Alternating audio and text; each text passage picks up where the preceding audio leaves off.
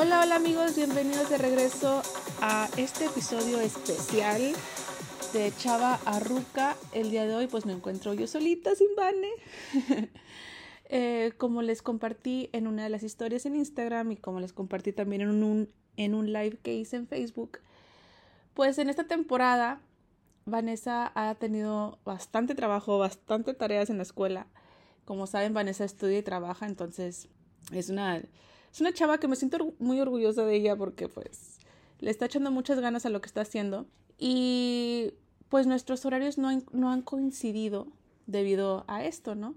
Entonces decidimos hacer como que esta pequeña temporada de episodios especiales donde vamos a hacer capítulos pues individuales, ¿no? Y ya que nuestros horarios vuelvan a coincidir, pues entonces podemos hacer otra vez episodios juntas y compartir nuestras ideas, nuestras opiniones juntas con todos ustedes. Y bueno, entonces el día de hoy pues me tocó a mí aquí solita, pero muy contenta, muy contenta porque pues vamos a seguir echándole ganas, ¿verdad? Aquí nadie se agüita, aquí le vamos a seguir. Y muchas gracias a todos los que nos siguen escuchando, a los que me dieron sus opiniones y comentarios acerca de qué tema les gustaría que habláramos. Muchas gracias, de verdad, sí leo todo. Y bueno, el día de hoy eh, voy a hablar acerca del famoso tren. Cuando nos dicen que se nos va a ir el tren, ¿qué significa eso? ¿verdad? O sea, estoy segura que a todos en algún punto de nuestras vidas nos han dicho que se nos va a ir el tren. Pero ¿qué significa que se te vaya el tren? Hay varios trenes en la sociedad que nos han, donde la misma sociedad nos ha hecho creer que son un deber ser, que te subas a tiempo y que regularmente viene acompañado por algún tipo de presión social. ¿Qué tipos de trenes son? Pueden ser, por ejemplo, cuando te dice alguien, ¿para cuándo la novia? O sea, si estás soltero, soltera, soltere, que te dicen, oye, ¿para cuándo, para cuando tienes novia? Oye, ya, mijito, y todo esto, ¿no? Cuando ya tienes novia, ¿para cuándo te vas a casar? Cuando ya te casaste, ¿para cuándo tienes el hijo? Cuando tienes un hijo, te están pidiendo el segundo. Y si estás todavía en tu carrera estudiantil, oye, ¿para cuándo vas a terminar? O si dejaste tu carrera en pausa, o si te saliste de la escuela por algún motivo, eh, de que, oye, ya se te ha el tren, ¿eh? O sea, si no acabas tu carrera a los 22 años como todos los demás, ya, se te acabó. O sea, ya no te subiste al tren, ya. Entonces, hay muchos tipos de trenes, siento yo, que la sociedad nos ha hecho creer que si se te van, ya jamás vas a poder volver a alcanzar esa, ese algo, esa meta. Y entonces que lo tienes que hacer en ese tiempo nada más. Y también estaba pensando en que si son los mismos trenes o la misma presión social para un hombre como para una mujer. Y la verdad es que creo, en mi opinión, que a las mujeres se nos presiona un poquito más para casarnos, para tener hijos y entiendo toda esta la parte biológica de la reproducción. O sea, sí hay un hay, hay una edad donde las mujeres podemos concebir con mayor facilidad, y pero también los hombres, ¿eh? Y aún así siento que es más duro hacia la mujer también el, el de casarse. O sea, simplemente casarse, ya no hablemos de hijos, o sea, de casarte, creo que para una mujer es como, te vas a poner bien vieja y nadie te va a querer. O sea, yo tuve amigas, amigas que me llegaron a decir, se te va a pasar el tren, no te da miedo quedarte sola. Y es de que me quedaba así y sé que probablemente no me lo hacían desde un punto de por ser malas o lo que sea, pero sino como que creo yo que en sus mentes querían verme como una mujer completa y para verme como una persona completa tenía que yo tener pareja y estar casada, ¿no? Y, o sea, no las juzgo, igual y a lo mejor esa fue la, la idea que también con la que ellas crecieron, ¿no? Pero pues yo no, la verdad es que no me sentía incompleta si estaba soltera. Pero pienso que a veces, muchas veces nos dicen estas cosas por no por maldad, sino por que quisieran lo mejor para nosotras desde sus creencias y desde sus puntos de vista. Lo que es mejor para ellas, o sea, lo quieren traspasar también con uno, ¿verdad? Sin pensar en que son preguntas incómodas y que nadie quiere escuchar.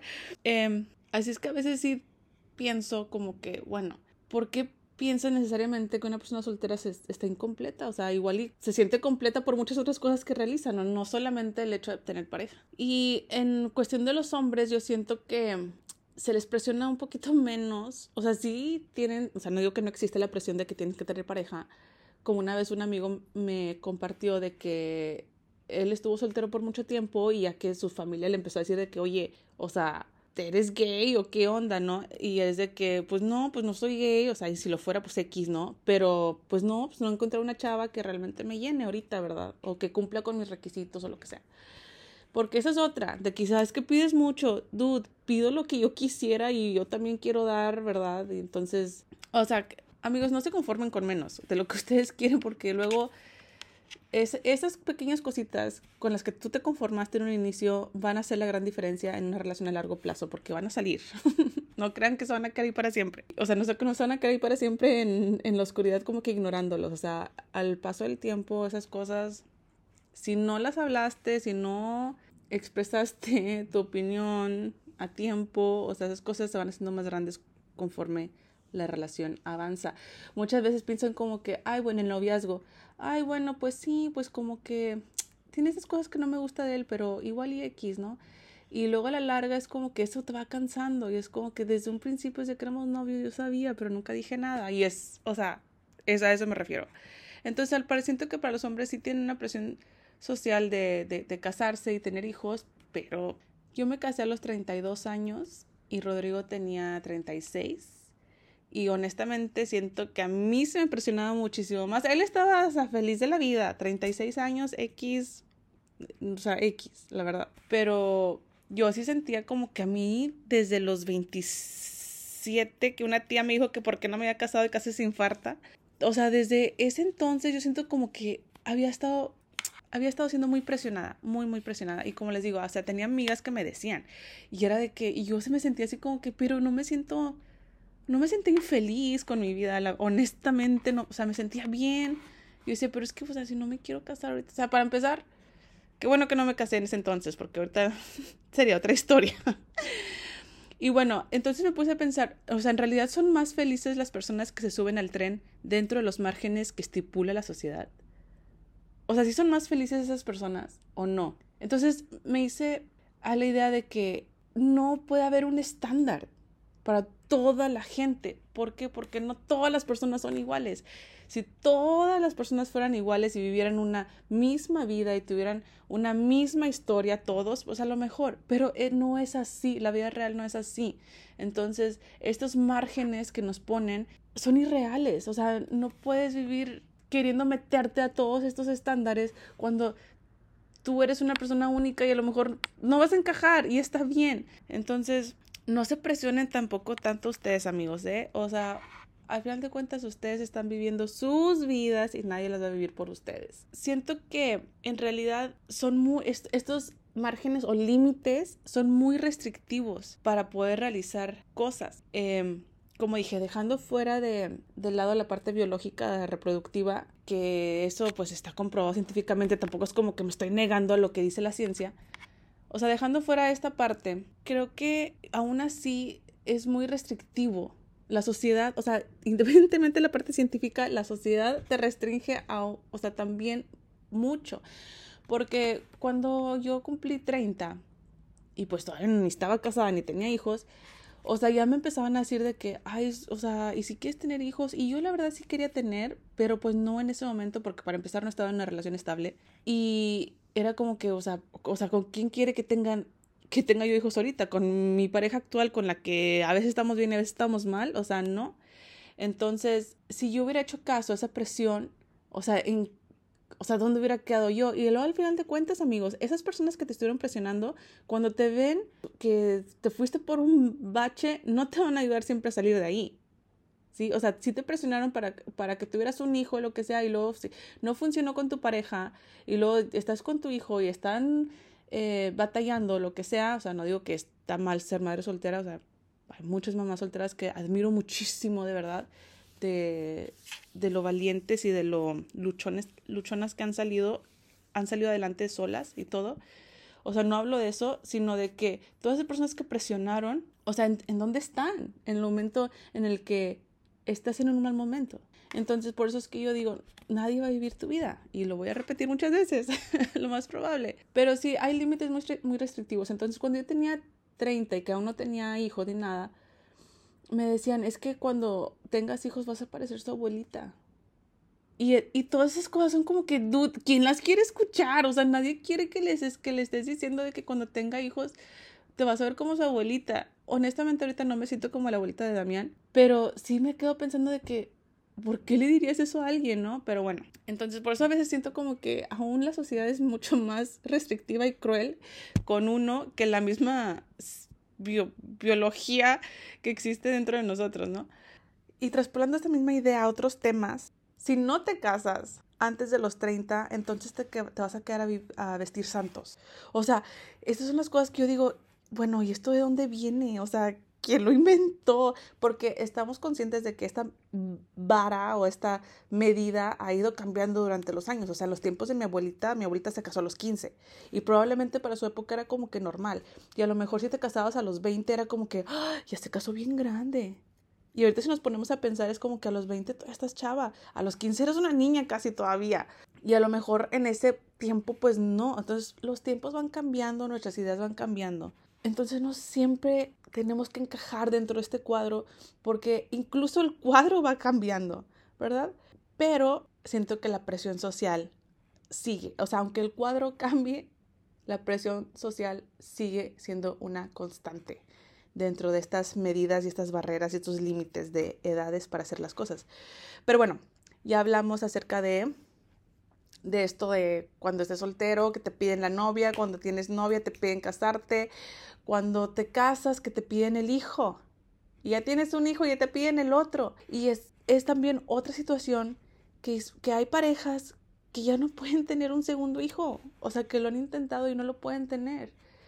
O no está dentro de sus posibilidades. O simplemente no quieren, porque seamos realistas, tener hijos es bien pesado, está bien cañón tener, criar mantener a un hijo. O sea, no es una cosa fácil. Y yo sé que muchas personas han tenido muchísimos hijos. Mi abuelita tuvo 10. O sea, pero ya estamos, siento yo que en esta época donde tenemos más opciones dentro de nosotros, o sea, a lo mejor antes no tenían estas opciones de métodos anticonceptivos y todo este asunto, pero ahorita sí. Entonces, si ya no quieres tener hijos, pues ya no los tengas, porque al final de cuentas las personas no te van a venir a cuidar a tus hijos ni te los van a venir a mantener. Entonces es otra cosa que tenemos que tener muy presentes, de que no nos dejemos siempre llevar por esta presión social de tener hijos a fuerzas. Y las personas que ya no pueden, que, que, a lo mejor quisieran y no pueden, o sea, creo que es una pregunta muy incómoda al momento de que la sacas, o sea, de que una pareja que está casados y que no tienen hijos dice que, oye, ¿por qué no tienen hijos? Ya ya están tardando, ¿eh? ya tienen años de casados y no, no han tenido hijos.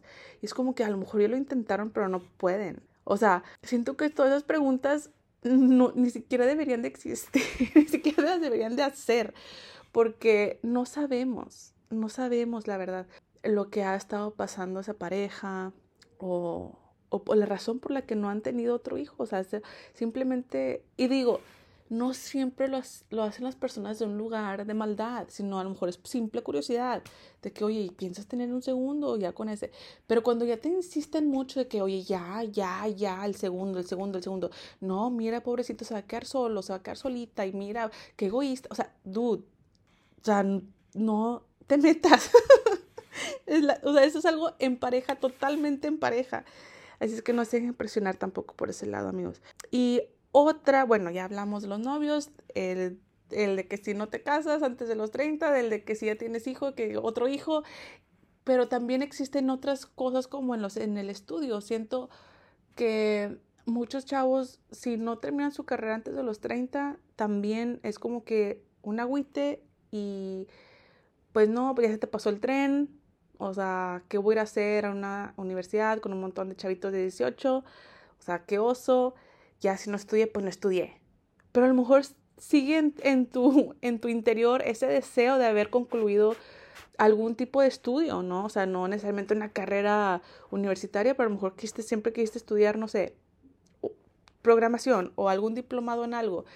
O siempre quisiste eh, aprender pole dance o algo, ¿no? Siempre quisiste aprender algo y nunca lo hiciste porque porque pues por esta por esta restricción, ¿no? De que ay, no, pues ya estoy grande, ya qué voy a hacer ahí.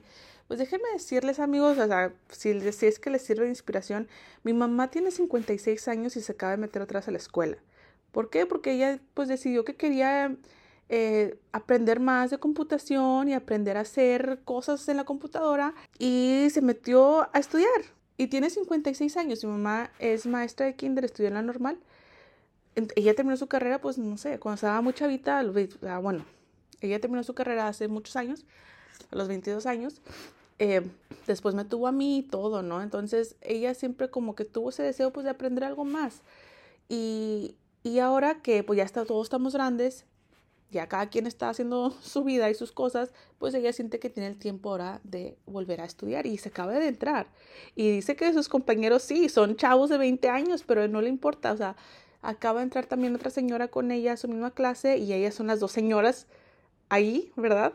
Entonces, o sea, entrar a computación a los 56 años, cuando nada más tienes eh, conocimientos básicos, o sea, sí, es, sí fue algo muy valiente por parte de mi mamá, la admiro mucho, por, por dejar de lado todas esas eh, estigmas y todas esas que dirán de que, ay, ya está bien grande, que está haciendo ahí? No, a ella no le importó y dijo, pues a mí se me antoja estudiar esto.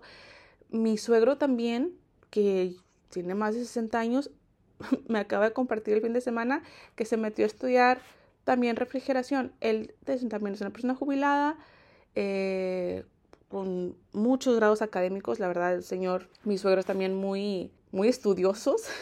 Yo creo que eso se lo traspasaron también a, a, Rodrigo, por eso Rodrigo es así. Entonces, amigos, no se, no se sientan mal si tienen, si sienten que ya van a tener 30 años y que la vida se acabó. déjenme decirles que la vida sigue y es una etapa, todas son etapas muy bonitas si las sabes vivir con conciencia, con la etapa de madurez que te va a ir dando cada etapa. Entonces, muchas veces estos trenes imaginarios pueden llegar a ser una tortura para poder alcanzarlos y que no se nos pasen, pero la realidad es que solo tú vivirás tu propia vida.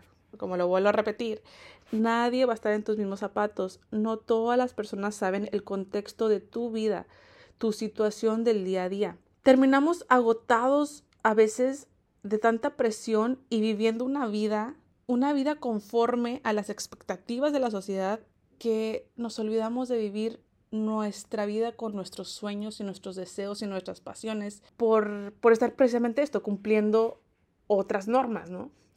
Y con esto no quiero decir, no quiero decir que pongas en riesgo tu vida porque se te antojó hacerlo. O sea, hagan, hagamos las cosas con conciencia. Otra cosa que yo les quiero decir, amigos, es que demos gracias por lo que tenemos por lo que tienes hoy, da gracias por lo que tienes hoy. Si estás soltero, disfruta esta etapa de soltería. Si estás, si estás casado y aún no tienen hijos, disfruten esta etapa del matrimonio. O sea, disfruten lo que tienen en lugar de estar pensando, ay, ¿por qué no tengo novia? Ay, ¿por qué no tengo aquello? Ay, ¿por qué no tengo eso? Disfruta, disfruta eh, porque es una etapa, es un momento, probablemente en dos meses esto va a pasar y va a ser una situación diferente. Entonces hay que disfrutar y dar gracias por lo que tenemos ahorita. Así es que no nos dejemos siempre llevar por lo que nos dictan de lo que puedes o lo que no puedes hacer a ciertas edades, ¿no?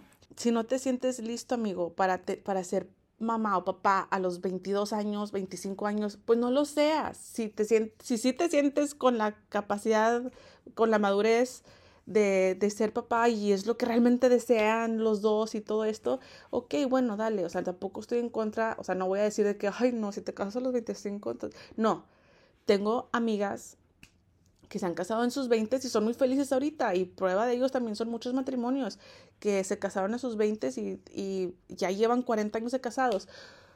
Lo que quiero decir es que es muy seguramente esas personas era lo que querían con todo su corazón en ese momento y tenían esta estabilidad emocional para poder hacer las cosas y esta paz para poder hacer las cosas, ¿no? Pero si tú no sientes esa paz de poder decir, ok, ya lo voy a hacer, por ejemplo, ok, te quieren casar, te quieren casar con, con tu novia actual, pero tú y, tú y ella saben que es una relación media tóxica, y entonces no tienes esa paz, esa seguridad de que, pues, si me caso con, ahorita con ella, pues, o sea, pues no esté tan seguro, ¿verdad? O sea, si no tienes esa paz, no lo hagas, solamente porque te está diciendo dos, tres días que lo hagas. Es, eso es lo que me refiero a que no haga las cosas solamente por presión social, sino que realmente porque es algo que tú conscientemente quieres hacer y no solamente para decir, ay, no se me fue el tren. Este tren, ¿verdad? Pero en fin, hay tantos trenes, tantos trenes en la vida y tanta vida que vivir, que como les digo, hay que vivir agradecidos y disfrutar cada etapa que nos ofrece la vida. Hagamos lo que nuestro estado emocional y económico nos permita. Y como les digo, esto de hacer las cosas cuando tú sientas paz.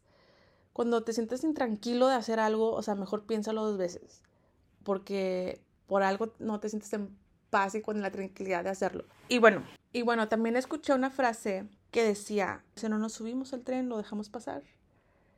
Pero eso no quiere decir que ya se acabó tu vida, no te subiste al tren, ni modo.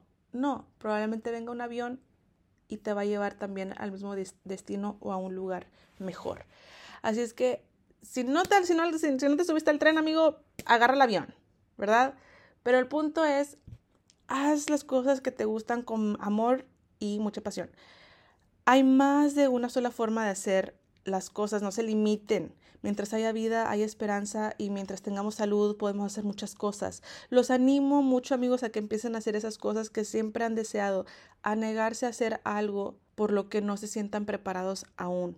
Vivan, respeten, disfruten, agradezcan y hagan las cosas con mucho, mucho amor.